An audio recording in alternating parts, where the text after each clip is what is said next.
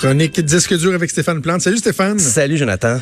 Décidément, il y a euh, Ouais. des vétérans, des, des- des légendes qui nous quittent. C'est le chanteur des Duckers un peu plus tôt cette semaine. Et là, c'est Vic Vogel hier Et- dont on a appris le décès. Ben oui, une légende du jazz euh, montréalais, jazz euh, québécois, canadien, assez connu parce qu'il a participé beaucoup avec des, des artistes de variété, là, je pourrais dire dans la pop.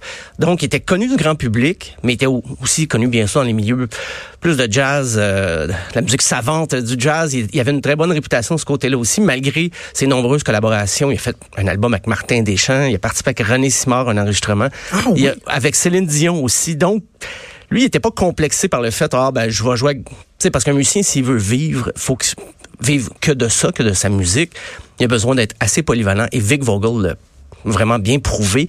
Il avait 84, 84 ans quand même. Et dans les années 60, il avait parti son jazz big band qui va jouer avec lui jusqu'au dernier jour, dans les derniers moments de sa vie. Ses acolytes du jazz big band allaient jouer de la musique autour du lit d'hôpital. C'est assez, assez touchant quand même. Ah oui. Oui, mais lui, il avait appris la musique euh, déjà à l'âge de 5 ans. Il a une vie que musicale. Il n'a pas fait autre chose dans sa vie, mais c'est déjà beaucoup, c'est une grande carrière. Et euh, c'est- c'est c'est comique parce qu'il a connu l'époque des, des cabarets, tout ça dès la fin des années 40, début 50. Et c'est M. Cotroni lui-même, Vincenzo, qui lui a Hey! avancé de l'argent.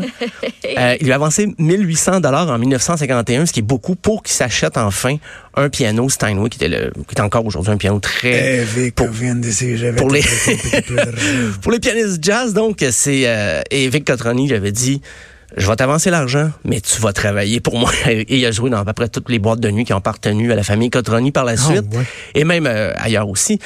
On parle d'une carrière là, de 10 000 spectacles en tout et partout. Euh, et il a participé à l'enregistrement d'une soixantaine d'albums. Et euh, ben, dans les années 60, après les cabarets, il a voulu vraiment euh, partir ses propres groupes, faire des tournées. Et c'est là, on parlait du jazz big band. Et euh, rendre hommage aussi aux musiciens jazz qui l'ont influencé. On va écouter d'ailleurs son hommage à Duke Ellington, la, la pièce Ballad for Duke, avec son jazz big band.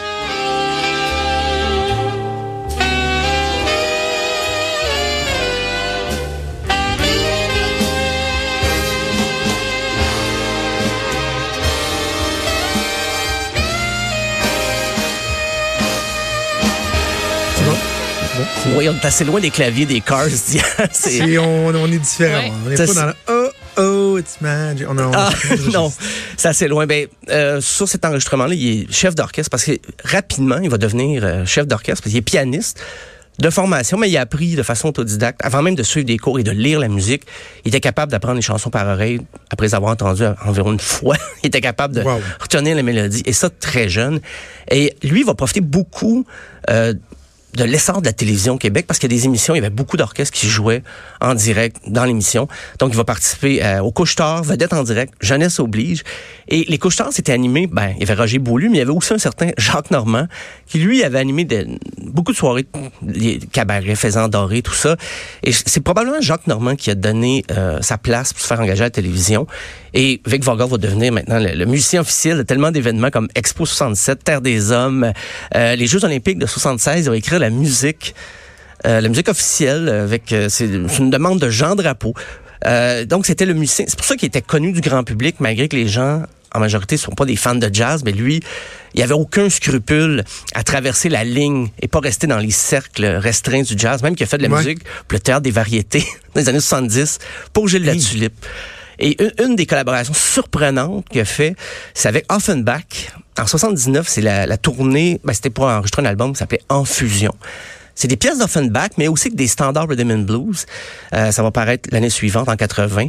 Le Félix de l'album rock de l'année en 81. Donc c'est drôle, un jazzman, un grand jazzman Ben a eu euh, l'album rock de l'année en 81. Et c'est drôle parce que Jerry Boulet allait le voir chaque lundi avant, avant qu'il y ait eu la, la- la rencontre officielle, il allait le voir, il allait l'écouter jouer, Vic Vogel. Et Vic Vogel disait, c'est qui ce petit-là avec les cheveux longs qui a l'air d'un bum, avec un jacket de jean, en jean? Et Vic Vogel voulait pas lui parler au départ parce qu'il il avait l'impression que ce gars-là tirait le trouble. Il connaissait pas nécessairement Jerry Boulet. Il a compris par la suite qu'il était dans Offenbach et tout ça. Et il a compris qu'effectivement, Jerry Boulet avait la voix pour euh, reprendre des standards de rhythm and blues. Et ils ont fait l'album ensemble. On va écouter la, la pièce d'Offenbach avec Vic Vogel qui dirige un orchestre. Je suis un rocker.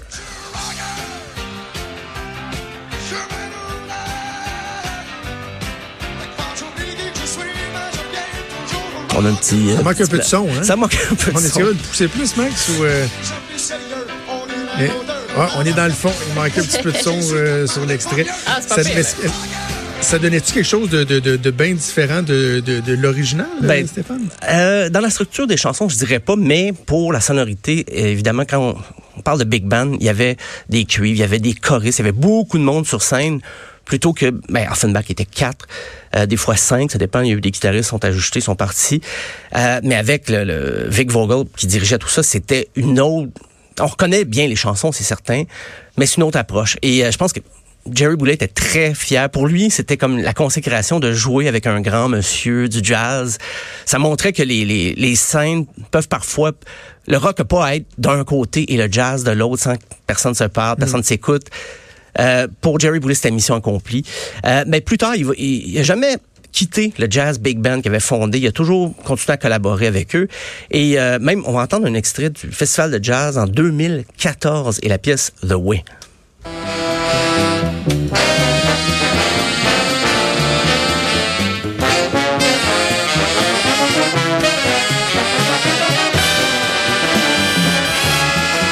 Retiens, Stéphane, c'est à quel point le, le, le gars, comme tu l'as bien démontré dans la dernière minute, jouait, était capable de jouer dans tous les registres. là. Ah oui, ben, il les colla- styles et tout, c'est fascinant. il a collaboré avec ben, Paul Anka, Sammy Davis Jr., Edith Piaf, Alice Robbie, Joanne Blouin, Michel Legrand, Oscar Peterson, Ella Fitzgerald. Ça va dans toutes les directions. Et euh, lui, la, la culture pop, la musique pop, c'est pas quelque chose qui était controversé pour lui. Donc, euh, une carrière bien remplie. Monsieur Vic Vogel. Parle-moi du quiz disque dur. On a parlé des, on a fait le tour des quiz de musique euh, à Montréal et à Québec il y a quoi deux semaines avec toi. Et là, c'est ce soir que le quiz de disque dur a lieu au Major Tom. Oh que oui, ça débute ce soir. Donc l'univers, si vous pensez que l'univers des Beatles n'a pas de secret pour vous, c'est ce soir que vous, vous allez venir le Euh, c'est notre première euh, soirée d'une série de six. Euh, je, je rappelle rapidement, c'est des équipes de six et tout ça. Et puis euh, il y a une ronde visuelle. On va montrer soit des pochettes de disques, soit des extraits de clips. Euh, Il y a des extraits musicaux à deviner. On va avoir des questions, des fois, il va avoir des petites colles. C'est parce qu'on sait que les fans des Beatles les aiment depuis longtemps et les aiment beaucoup. Donc, on s'est permis quand même des questions assez, euh, des fois assez difficiles, mais ça varie d'une catégorie à l'autre. C'est Ok. pas juste des colles, euh, toujours en, des prix en liquide.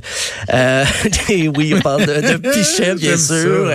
Euh, le Major Tom, d'ailleurs, qui fait un, un travail extraordinaire même pour nous aider dans la promotion et avoir de nombreuses récompenses. Parce qu'au départ, on se disait, bon, on va donner des vieux vinyles aux gens qui participent, mais le Major Tom euh, a bien vu que les, les pichets, c'est plus populaire que les vieux vinyles qu'on, que les gens souvent oubliaient dans le bar. Alors, euh, ben, c'est, c'est ce soir. Je rappelle, on a une série cette année, là, il y aura, ben, en plus des Beatles, ce soir, il y aura les, les reprises dans deux semaines, le punk rock, les trames sonores, Céline Dion, Madonna et la musique des fêtes. Donc, tout ça à venir euh, aux deux semaines au Major Tom organisé par Disque Dur. Et j'ai pensé vous faire passer un petit test Yes! Ah non! sur les Beatles. ça, Je suis pas bonne, mais j'aime Non. ça. Et j'ai des choix de réponse. fait que c'est quand Ah, même pas si mal. Ce soir, il n'y aura pas de choix de réponse, par exemple. C'est- Je vous, je vous mets ça un peu facile. Euh, première question, comment se nommait le batteur des Beatles avant que Ringo, Ringo Starr ne vienne le remplacer? Choix A, Charlie Watts. B, Ginger Baker. C, Pete Best. D, Stuart Sutcliffe. Euh, C. Eh oui, c'est Pete Best. Mais bravo, bravo. C'est ce que j'allais dire. là. Ouais, c'est un beau travail d'équipe. J'allais pas du tout dire D'ailleurs- Ginger Baker. Moi, là. Non, vous n'êtes pas en compétition, hein, vous, euh, vous jouez ensemble. Euh, ben oui, il a joué, quand même joué deux ans avant que Ringo Starr vienne euh, lui enlever Pete ses Best. baguettes. Pete Ben, Best. Lui, il a dû regretter pareil. Hein? Ouais, ben lui, c'est. Il y avait une rumeur qui disait qu'il était trop beau. Et là, les autres Beatles trouvaient que ça leur enlevait un petit peu de, de, de, de charme parce que Pete Best attirait la- l'attention beaucoup par son, son beau visage. Mais c'est chiant un peu pour Ringo quand tu penses. Ils ont pris Ringo Starr après Ringo. pour dire Ah, finalement, ouais, John et Paul sont beaux. Euh, mais voilà, donc Pete Best de 60 à 62, quand même. Euh, la prochaine question. Laquelle des pièces suivantes a été écrite par George Harrison? Paroles et musique. A. Hey Jude. B. Loose in the Sky with Diamonds. C. Taxman. D. We Can Work It Out. Ben mon Dieu, allons-y encore avec un guess, à moins que tu aies vraiment une idée, là, Jonathan. Euh, Euh, moi, j'aurais dit Here Comes the Sun, mais c'est pas dans les choix. C'est pas dans les choix. Aller avec euh, LSD, Lucy in the Sky with Diamonds. Et non, c'était Taxman. Je sais même pas c'est quoi. Et On va écouter un extrait. Moi, je- j'étais pas certain, j'ai dit j'en j'en ai un extrait.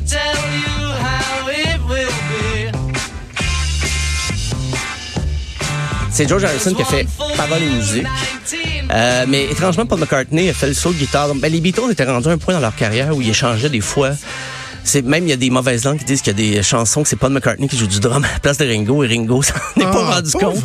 Ringo. Ah, Ringo, c'est le souffre-douleur et c'est c'est pas pleinement mérité. Je pense qu'on en a fait une blague là, qui, a, qui a traîné longtemps là. Mais J'ai déjà vu, Stéphane, euh, euh, une capsule vidéo de Jack White qui expliquait pourquoi, selon lui, Ringo Starr était probablement un des meilleurs batteurs de l'histoire. Ah oui, oui. Ben, j'ai de, ça de la complexité de. Faudrait que je te trouve ça, je vais te l'envoyer. Euh, il me semble que c'est ça Jack White qui disait à quel point, là, tu sais, euh, respect Ringo, là, contrairement à ce que la plupart Ouais. des gens disent. Ben, le, le batteur de Red Hot Chili Peppers a déjà dit que jouer aussi souvent euh, Stone puis être capable de tenir le rythme, ça prend un très bon batteur. Mais ça, encore une fois, on veut rendre hommage à Ringo, mais il y a toujours un petit côté moqueur, mais bon. Euh, et finalement, dernière question. En quelle année est paru l'album Sgt. Pepper's Lonely Heart Club Band? 1966, A. 1966, B. 1967, C. 1968, D. 1969. Moi, J'irais pour 68. Droit de réplique. En La- studio à Montréal? Je- euh, B. B, ben oui, 1967. Je sais même pas c'était quelle année. Elle dit même. Non. Eh oui. Ça, ça euh, écoute, Mais gars, la chance, la chance des fois dans un quiz, c'est ça que ça ben prend, la voilà, chance. voilà. Ce soir, euh, ça va prendre peut-être plus que de la chance. Il n'y aura pas de choix de réponse. Euh, euh, moi, peut-être qu'on pourrait s'en permettre une. On est encore en train de, de choisir nos, nos questions. Il y a trop. Quand on a commencé avec l'idée des Beatles, faire un quiz. On s'est dit, ah, ça va se faire rapidement parce qu'on on est fan des Beatles euh, à disque dur, mais l'affaire, c'est de sélectionner. On aurait trop de... Ça pourrait durer six heures, cette soirée-là. mais bon, les bars ferment à trois heures, on a appris ça. Pas le choix. Puis surtout, c'est un bar de quartier, je pense qu'il ferme un petit peu plus tôt. Alors, on faut- se limiter. C'est ça la, la grosse partie du travail, c'est d'éliminer des, des, des rondes et des questions parce qu'on on finirait jamais. Bon, bon, on invite les gens à aller vous rejoindre au Major Tom et de pouvoir bénéficier des, euh, euh, des prix euh, Ah oui. liquides. Je Oui. pense que c'est très important. Hey, merci Stéphane. Bonne Merci. soirée. On se reparle Bye. demain. Bye. Salut. Vous écoutez Franchement dit. À venir sur Cube Radio. Cube Radio. Dès 12, on n'est pas obligé d'être d'accord avec Sophie Durocher. Cube Radio. Autrement dit. Et maintenant, autrement écouté.